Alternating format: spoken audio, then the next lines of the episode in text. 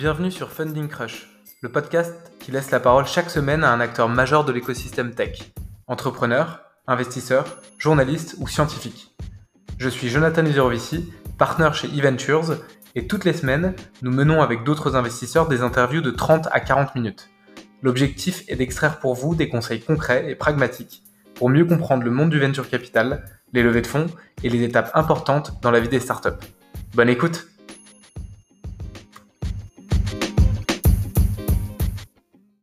Hello, on a avec nous euh, Thibaut Machet, fondateur SEO de PlayPlay. Salut Thibaut.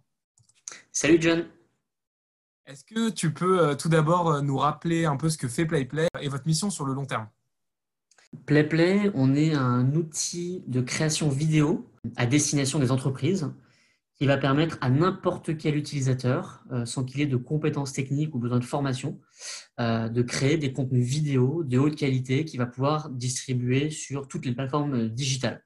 L'idée, en fait, c'est de se dire que le contenu vidéo, c'est clairement le contenu le plus impactant, le plus engageant sur les plateformes digitales, que ce soit les réseaux sociaux, les sites internet, les applis, ou même désormais les écrans dans la rue mais c'est aussi, et depuis toujours, un contenu qui est très complexe à produire, qui génère beaucoup de frustration finalement chez les gens qui communiquent, parce que ça coûte de l'argent, il faut des compétences techniques, il faut connaître des logiciels. Et donc, euh, ben, en fait, il y a ce, problème-là qu'on essaie de résoudre euh, chez PlayPlay. Donc, donc voilà, c'est un produit ultra simple d'utilisation qui pourtant va garantir un très haut niveau de qualité de rendu pour nos clients qui sont des communicants, on va dire, exigeants. Ok, donc au sein des entreprises euh, dans lesquelles tu vends ton produit, quels sont un peu les use cases et comment ils utilisent euh, eux le produit Si tu peux nous donner quelques exemples.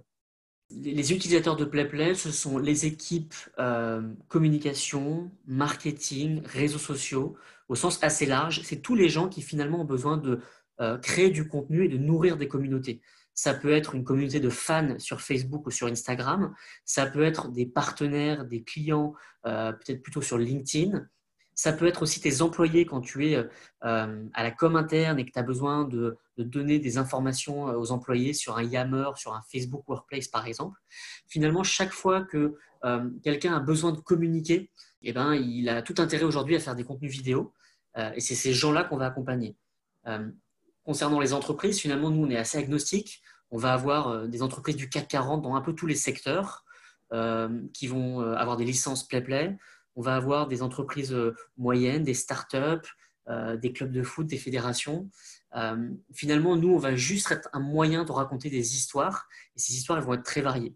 Pour te donner quelques use cases, il y a les vidéos euh, des, vidéos un peu à la brute qu'on va pouvoir euh, faire avec nos ces fameuses vidéos qu'on va lire avec du texte, une succession d'images, euh, des animations, des transitions de la musique. Ça peut être des interviews, c'est un format qui est en forte croissance, des interviews de collaborateurs, des interviews de clients qu'on va pouvoir faire avec PlayPlay vraiment en quelques minutes. ça peut être des stories sur Instagram évidemment aussi un use case en forte croissance chez nous. Voilà, finalement, la vidéo est très euh, polymorphe. On peut raconter plein d'histoires de la vidéo et avec PlayPlay, on va faire ça en quelques minutes.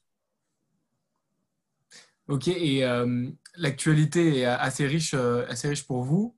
Vous aviez déjà levé 1,5 million il y a deux ans à peu près, avec des fonds assez prestigieux, notamment Kirala et Point9 Capital. Aujourd'hui, vous annoncez encore plus fort, donc une levée de fonds de série A de 10 millions d'euros euh, avec Balderton, euh, qui est un fonds euh, prestigieux basé à Londres et spécialisé notamment en Serie A en investisseur lead. Donc, est-ce qu'on peut parler un peu de cette levée de fonds et est-ce que tu peux nous raconter le process de cette Serie A qui arrive donc en plein coronavirus Oui, avec plaisir. Donc, en effet, on avait levé il y a un peu plus d'un an et demi avec deux fonds seed qui nous ont accompagnés de manière exceptionnelle, je pense, pendant, pendant 18 mois pour justement atteindre un, nouveau cap euh, et, et, lancer cette, cette série A. J'ai mis un peu plus de temps finalement que prévu à lancer la série A parce que j'avais besoin de sentir que c'était le bon moment, de, de sentir pourquoi euh, on allait lever cet argent. Euh, donc, on va dire que j'ai eu une phase de préparation personnelle sur voilà, travailler la vision, travailler quels allaient être les vrais next steps pour PlayPlay. ça, ça m'a occupé euh, en fin d'année euh, en, fin d'année dernière. Euh, ensuite, il y a eu toute l'étape de préparation plus matériel de la levée. Donc, c'est le deck, c'est le BP. Là-dessus, j'ai été particulièrement aussi appuyé par, par mes VC, notamment Louis Copé chez Point9, avec lequel j'ai beaucoup travaillé. Et puis ensuite, bah, je me suis lancé en février en roadshow, donc assez classique. On, lance plein d'intros, je multiplie les rendez-vous.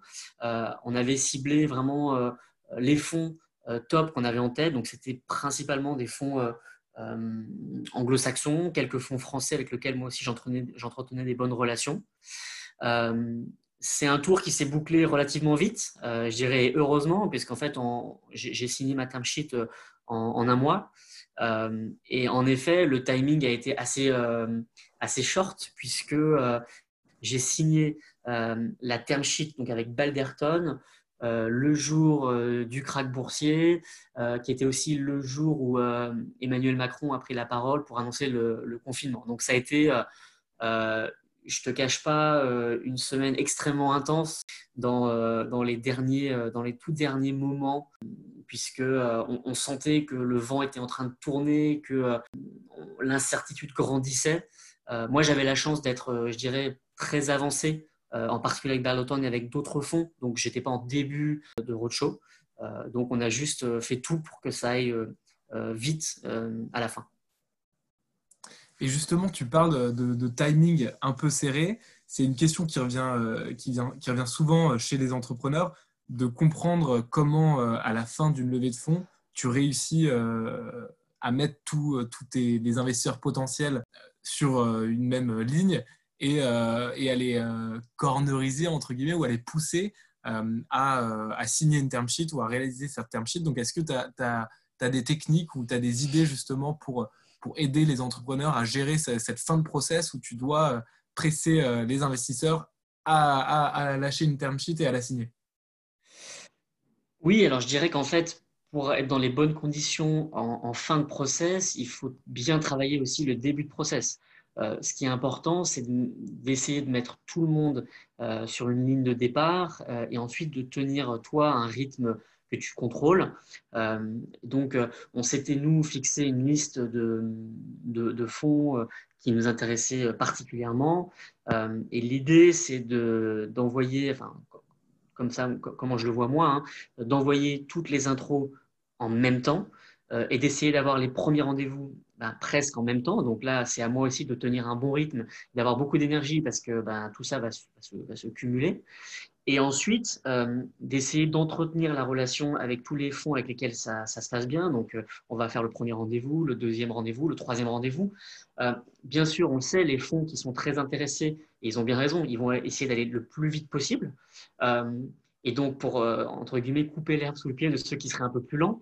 Euh, donc l'entrepreneur, lui, il doit essayer de contrôler, de rester le maître du temps. Il va essayer de faire un peu patienter ceux qui sont les plus rapides sans jamais euh, non plus euh, les frustrer. il va essayer de relancer ceux qui sont un peu plus lents en leur disant, bah voilà, je suis disponible pour vous voir, est-ce que vous voulez qu'on se voit? Essayer d'accélérer un petit peu les process quand on, sent qu'il y a un peu plus de lenteur là-dessus, de sorte qu'en effet, tu puisses avoir à la fin plusieurs fonds toujours dans la course et, euh, d'avoir euh, euh, plusieurs options sur la table. en réalité, c'était mon cas. à la fin, on avait encore franchement beaucoup de fonds qui étaient dans la course. mais moi, j'avais vraiment envie de le faire avec, avec Balderton. Balderton avait vraiment envie de le faire avec, avec nous, avec PlayPlay. Et donc, on, s'est dit un peu carte sur table, on se l'est dit et on a trouvé un moyen de, closer vite. Euh, et j'ai pas du tout, moi, voulu rentrer dans une sorte de course un peu à l'échalote et de, faire les enchères parce que euh, c'était pas comme ça que je voyais les choses non plus. Ok, donc à la fin, ce que tu dis, c'est que vous avez eu une discussion euh, en fait super transparente. Euh, vous aviez envie de faire le deal ensemble et donc, vous avez gardé cette discussion un peu en one-to-one pour que le deal se passe. Exactement. Euh, et, maintenant que tu as levé, euh, on parlera un peu de Balderton et de ce choix après, mais euh, pour, revenir, pour revenir rapidement sur, sur, ton seed que tu as levé donc, il y a deux ans avant ta série A, quelle a été la grosse différence dans le process ou ce que tu as dû vraiment travailler entre ta levée de seed de 1,5 million et ta levée de série A de 10 millions. Et, quelle est vraiment la différence entre, entre deux tours de table comme cela? Je dirais que je dirais que la levée de Serie A est forcément plus, plus exigeante. Il faut un niveau de préparation un peu plus drastique parce que bah, les tickets, évidemment, les, les, tickets sont plus élevés, donc les fonds, il, dirais, il y a un peu moins de poésie, on va dire, dans la Serie A. C'est-à-dire que dans le CID, tu vas rencontrer des fonds qui savent que tu as encore euh, des faiblesses, que tu as des choses à améliorer, et ils vont essayer, on va dire, de, détecter euh, un potentiel. Ils vont essayer de, sentir le potentiel. Euh, bien sûr, ils cherchent aussi à corneriser tous les sujets et s'assurer quand même qu'il y, y, a un vrai potentiel. mais ils peuvent se permettre d'avoir encore des choses un petit peu plus floues, des choses à corriger, à améliorer. C'est quelque chose, c'est quelque chose de plus brut. pour moi, les fonds de Serie A, ils vont, eux, plutôt chercher euh, des boîtes qui sont vraiment prêtes à accélérer. Et donc, ils vont aller chercher la petite bête, ils vont aller chercher les limites. Ils vont s'assurer que vraiment, il euh, n'y euh, a, a, plus de défauts, ou en, tout cas, il y en a le moins possible. Et donc, dans ta préparation, tu dois être prêt à répondre à toutes les questions, parce qu'on va te les poser toutes. Euh, sur ton équipe, sur ton marché, sur ton produit, sur ta concurrence, euh, sur tes KPI. Euh, tout va être davantage disséqué. Et donc, voilà, il faut, être, il faut être plus solide et plus solide sur ses appuis. Donc, tu parles d'une question de préparation. Il faut être beaucoup mieux préparé. Mais tu as parlé tout à l'heure aussi de, la vision que tu avais travaillée, des next steps pour PlayPlay que tu as pas mal travaillé en fin d'année dernière. Euh, justement, comment on travaille euh, en tant qu'entrepreneur quand on est euh, un peu tête baissée sur le day-to-day et ce qu'on fait aujourd'hui, sur ce qu'ont envie d'entendre les VC, sur, sur l'après, sur la vision long terme, sur quel type de mastodonte, on va dire, on peut, on peut monter? Oui, c'est une question qui est très intéressante parce que, en effet, même si on est très ambitieux chez PlayPlay, on ne se réveille pas tous les matins en se disant comment créer une catégorie, comment créer une licorne. Au jour le jour, on est dans l'opérationnel, on est sur des recrutements, on est sur des, négociations, des deals.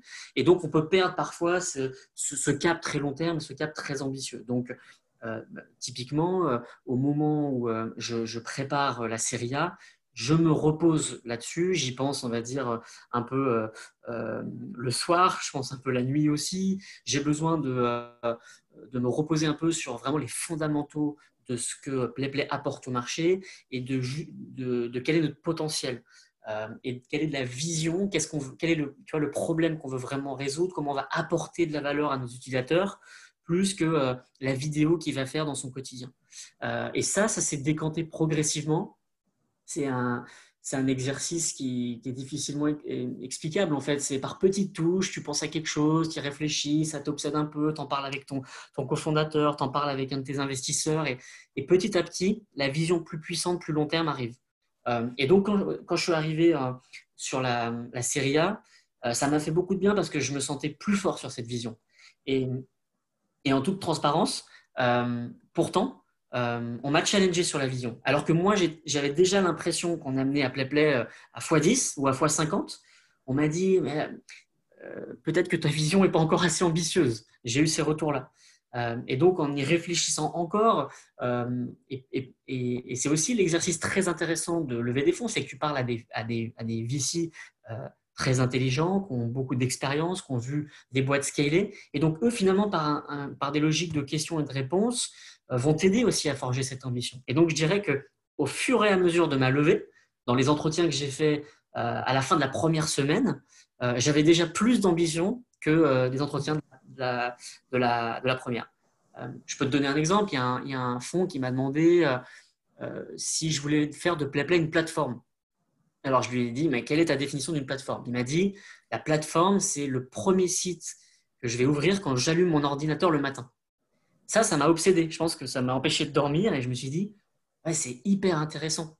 Comment on peut faire de PlayPlay cette, euh, ce site que, que j'ouvre quand j'allume mon ordi le matin? Euh, Et donc, j'ai beaucoup réfléchi.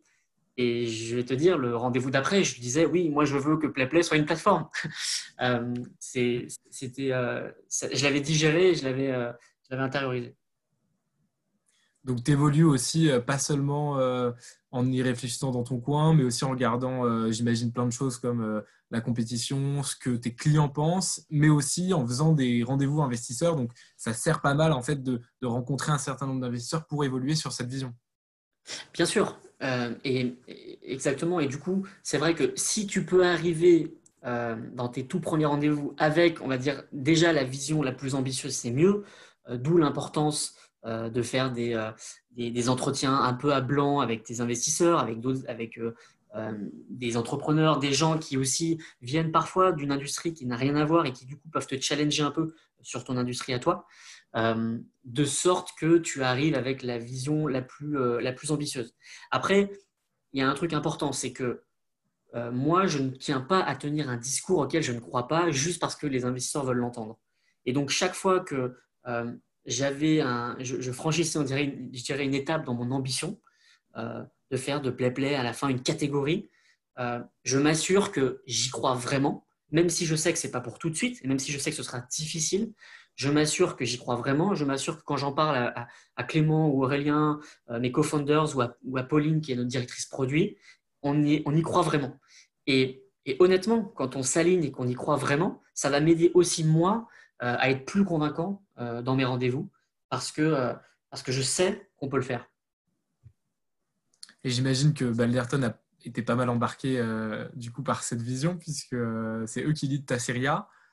toi, de ton côté, pourquoi euh, tu as été séduit par Balderton, euh, pourquoi tu as conclu avec eux? Et, euh, et pourquoi un fonds anglo-saxon plutôt, par exemple, qu'un fonds français?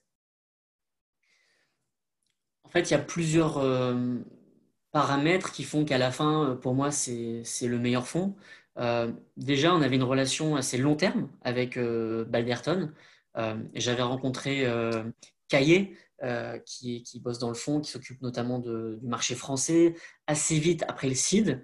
Euh, et donc, tu le sais, euh, quand tu crées une relation avec un investisseur sur le long terme, forcément, tu lui donnes l'info dans les premiers de ta levée et en plus, lui, il te connaît déjà et tu as, un peu moins d'efforts à faire pour expliquer qui tu es. avec Caillé, on s'était vu trois, quatre fois dans, les, dans les 18 derniers mois, mais ça suffisait à avoir créé cette relation. Et ensuite, ils ont été euh, très rapidement, je dirais, assez agressifs, assez réactifs. Euh, ils ont une équipe très impressionnante. J'ai eu la chance de rencontrer euh, très vite Bernard Liotto, qui est forcément donc qui est le managing partner, qui est quelqu'un qui a monté une boîte, qui est Business Object, qui l'a mis en bourse.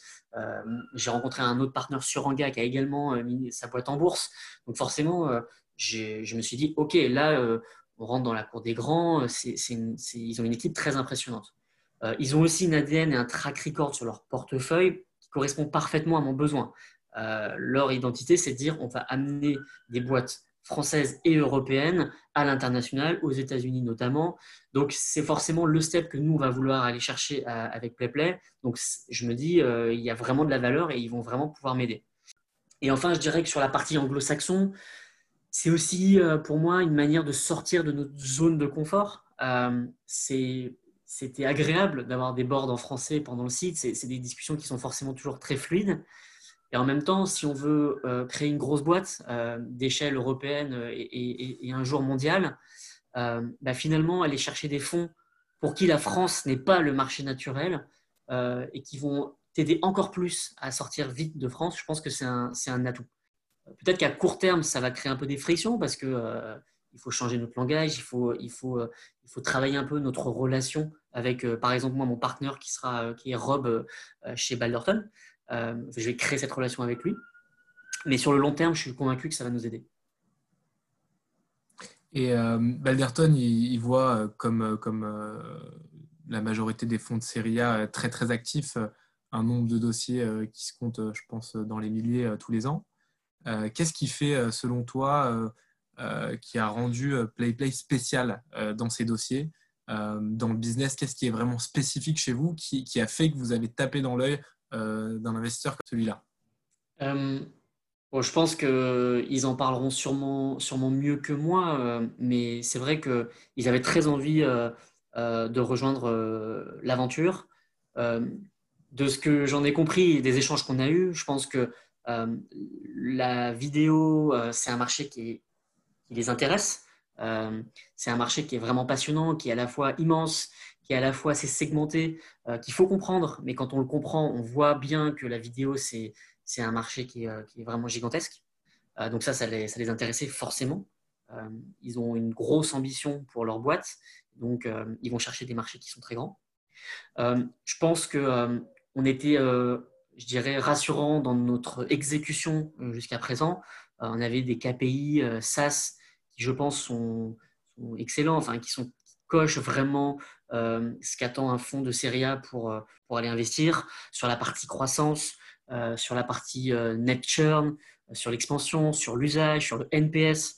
Franchement, on avait bien fait notre travail et je pense qu'on montrait qu'on avait un business qui était à la fois très solide et très, très sain.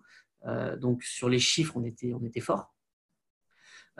Et, je pense qu'en particulier, le sujet de, de l'expansion du, du, du, play assez enterprise euh, était intéressant pour eux. Euh, pour nous, euh, c'est un vrai sujet. On se rend compte que PlayPlay est une solution horizontale et qui équipe à la fois, comme je te le disais, des équipes comme, comme marketing, réseaux sociaux, demain peut-être des équipes RH.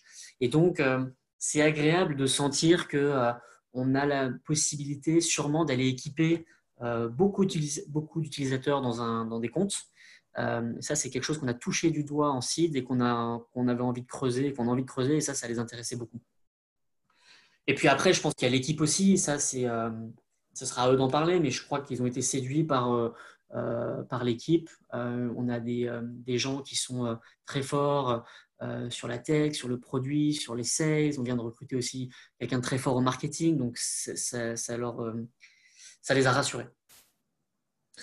Et tu parles du potentiel de marché et tu parles surtout aussi des, chiffres de PlayPlay. Euh, et dans l'univers du SaaS, est-ce que tu peux nous donner, pas forcément euh, euh, les chiffres de PlayPlay, mais justement ce qu'attendent les investisseurs? C'est quoi les, métriques principaux qu'un investisseur va regarder d'après toi, tes interactions que tu as eues avec un certain nombre d'investisseurs prestigieux? Et, qu'est-ce qu'ils attendent en termes de fourchette? Pour lever un, tour comme celui-là Alors honnêtement, sur les, fourchettes, de ce que j'entends, c'est très très variable. Euh, tu peux avoir, euh, et je pense que tu le sais euh, encore plus que moi, mais tu, peux avoir des, des séries A avec peut-être des MRR inférieurs à, à, 100 000 euros et d'autres qui vont arriver en série A avec beaucoup plus. J'ai la sensation que, bien sûr, les chiffres sont importants, mais ils doivent aussi s'inscrire dans une vision, dans un marché, dans une, dynamique aussi. après, je dirais que pour te parler des gros KPI, euh, je pense que c'est quand même toujours les mêmes. On va regarder euh, euh, le MRR, la croissance du MRR, on va regarder le churn, et si possible, le net churn, si tu as la, chance de faire plus d'expansion que, de clients que tu vas downgrader ou perdre. L'usage, moi j'apprécie quand même les VC qui vont quand même se plonger dans l'usage et qui vont regarder est-ce que les utilisateurs se servent de la plateforme? Est-ce qu'ils sont, euh, désolé pour les anglicismes, mais est-ce qu'ils sont sticky? Ça, c'est un, moi, c'est un sujet qui, m'obsède personnellement parce que je trouve que c'est là qu'on voit le plus de valeur. Euh, et donc, il y a des fonds qui regardent, qui regardent ça avec, euh, avec attention. on peut corréler ça aussi avec les analyses de cohortes qui m'ont été demandées, les cohortes de revenus, les cohortes d'usage, pour s'assurer aussi que, que l'usage est pérenne, qu'il est ancré dans le temps. ça, c'est des chiffres qui ne trompent pas en réalité les cohortes. Euh, le NPS aussi, un, chiffre important parce que ça permet encore une fois de s'assurer qu'on extrait de la valeur et que les gens sont satisfaits. Euh, voilà, et puis après, sur la partie plutôt acquisition, tu peux regarder euh, le, cost of acquisition, peux regarder la lifetime value, tu peux regarder l'ARPU, tu peux regarder. Finalement, après, tu peux jouer avec tous ces KPI-là. la cash efficiency aussi. Nous, on avait, on avait une cash efficiency vraiment intéressante. Euh, on avait dépensé peu d'argent pour atteindre notre milestone. Euh, donc, tu vois, c'est une synthèse de, c'est une synthèse de tout ça. Euh, et je dirais que certains investisseurs vont creuser énormément les chiffres, d'autres ils vont juste passer dessus rapidement et vont dire vos chiffres sont bons et j'ai envie de parler d'autre chose. Ça, ça dépend vraiment des investisseurs. Ouais, le dernier point que tu soulèves, la cash efficiency, c'est c'est intéressant, notamment dans le contexte dans lequel on est, où on a eu de plus en plus de boîtes, notamment aux États-Unis, avec des exemples un peu à la Uber, qui ont dépensé des sommes folles et qui ont atteint des unit economics pas forcément super intéressants ou très fragiles. Et on va rentrer, on rentre dans une période où, en effet les fonds recherchent aussi peut-être plus cette, cette cash efficiency et le fait de faire beaucoup avec un peu moins. Et, donc là, aujourd'hui, maintenant, vous allez avoir un peu plus. donc, c'est certainement une des plus belles levées de fonds de série A française qu'on a vu depuis, depuis le début d'année. Donc, qu'est-ce que, qu'est-ce que vous allez faire avec, avec ces 10 millions d'euros Quels sont les milestones que vous comptez atteindre avec? Je dirais qu'on va, on va investir euh, assez naturellement sur, euh, sur deux sujets euh, très forts. D'abord, investir massivement dans notre produit on veut continuer de créer un produit euh, de classe mondiale. Aujourd'hui, je pense qu'on a un excellent outil pour créer des contenus vidéo. On ne connaît aucun équivalent qui permet d'avoir cette, valeur ajoutée entre l'ultra simplicité, l'ultra haute qualité et le storytelling. Mais on a une vision plus profonde, gérée autour de la communication au sens large. Euh, et, quand tu es un communicant et tu crées du contenu, euh, ben, tu le postes, tu l'analyses, tu échanges avec tes collègues. et donc, euh, nous, on a une roadmap hyper ambitieuse euh, côté, euh, côté produit. Donc, bah, ça, ça va passer par des recrutements de designers, de développeurs, de gens qui vont nous aider à construire tout ça. Ensuite, le deuxième objectif, c'est évidemment d'accélérer fortement sur les, les, revenus et faire connaître PlayPlay au plus grand nombre. on a déjà des clients dans 14 pays, mais, mais on est encore évidemment très français euh, dans l'équipe et dans les revenus, alors que le marché est évidemment global. Euh, et donc, euh, on veut accélérer à l'international, on veut cibler les bons marchés et ensuite, vraiment accélérer sur, des marchés hors de France. Et c'est ces deux objectifs-là qu'on va, qu'on va aller chercher avec la, la série A. Et pour atteindre ces objectifs, qu'est-ce que tu attends comme valeur ajoutée de la part de tes investisseurs euh, et des personnes qui, de manière générale, sont sur ta cap table? On va chercher, en fait, euh, je, dirais que nos, fonds en seed euh, ont été vraiment des excellents VC sur la partie seed. Ils nous ont aidés à transformer finalement PlayPlay en une startup. on a structuré la boîte sur les équipes, euh, sur les KPI, euh, sur le pricing. On a vraiment travaillé tout ça pour, pour euh, modeler la, la, startup et être prêt à accélérer. et donc maintenant, avec Balderton, mais encore avec Kerala et Point9, l'idée c'est qu'on aille chercher d'autres milestones. comme je te l'ai dit, la, croissance plus forte sur le revenu, notamment à l'international. Donc, moi, ce que je vais attendre d'eux, c'est qu'ils m'accompagnent sur cette étape, qu'on aille qu'on aille atteindre des, objectifs de revenus qu'on s'est fixés. Et donc, euh, euh, j'attends à la fois qu'ils me fassent part de leur expérience, parfois de leur réseau, mais aussi, et c'est ce que j'apprécie moi avec mes VC, c'est qu'ils euh, ils mouillent le maillot et qu'on brainstorm ensemble. C'est ce que j'ai vraiment apprécié entre le site et la série A, c'est qu'on a travaillé ensemble, qu'on s'est posé ensemble et qu'on que on a, on a travaillé. Et, pour moi, travailler, c'est pas forcément faire juste une intro à, un, à une des boîtes du portefeuille pour un échange. Ça, franchement, c'est génial, c'est toujours hyper utile. Mais, euh, mais moi, j'aime bien me poser avec les gens et réfléchir ensemble, préparer, analyser, de se dire, OK, euh, on pense que la bonne option, c'est celle-là. Euh, et, et, franchement, des enjeux, on en a plein.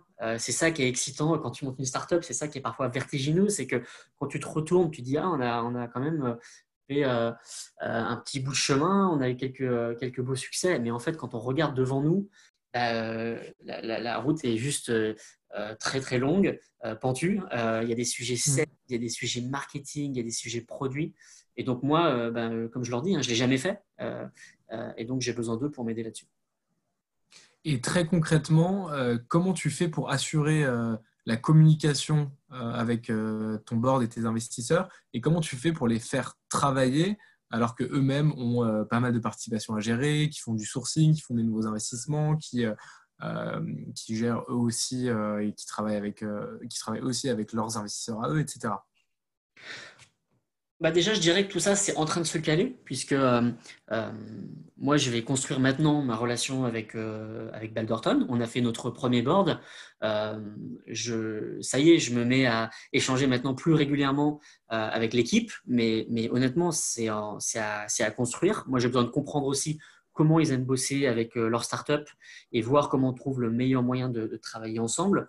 Les boards, euh, c'est des moments évidemment très importants, surtout qu'on on les fait de manière assez régulière, euh, tous les six semaines à peu près.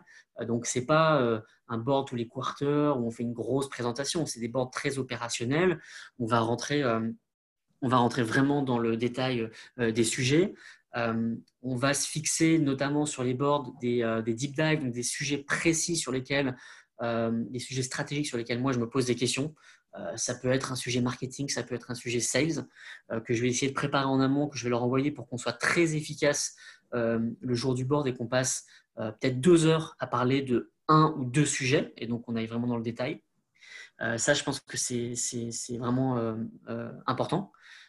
Et ensuite, je dirais que moi, j'aime bien avoir une relation assez fluide et informelle euh, avec mes VC. C'est ce que j'ai fait en tout cas avec, euh, avec l'équipe euh, Kerala et Point9. C'est des emails, c'est des WhatsApp, c'est parfois des, des, coups de téléphone un peu comme ça, impromptus, sur des sujets très précis. on peut se parler deux minutes, trois minutes. je prends l'insight et, et, ça me fait réfléchir. Donc, tu vois, je dirais qu'il y a à la fois des moments un peu plus structurés où je vais leur dire, voilà, pour le prochain board, il faut absolument qu'on parle de je te dis n'importe quoi, du, nouveau positionnement. Euh, et, j'aimerais bien que vous prépariez ça aussi pour qu'on puisse être efficace pendant le banc. Et après, euh, un, un, flow un peu plus continu d'échanges euh, et de micro-interactions. Ok Thibaut, merci beaucoup pour cet échange. C'était super sympa et super intéressant. donc j'espère qu'on se recroisera à l'avenir. Et merci encore pour tes insights. Avec plaisir, John. Merci beaucoup. Vous avez écouté cet épisode de Funding Cross jusqu'au bout. Si vous voulez contribuer au développement du podcast, abonnez-vous et partagez-le à quelques personnes de votre entourage. Et si vous voulez recevoir un épisode dans votre boîte mail toutes les semaines, envoyez-moi un mail à john, j -O -N, À très bientôt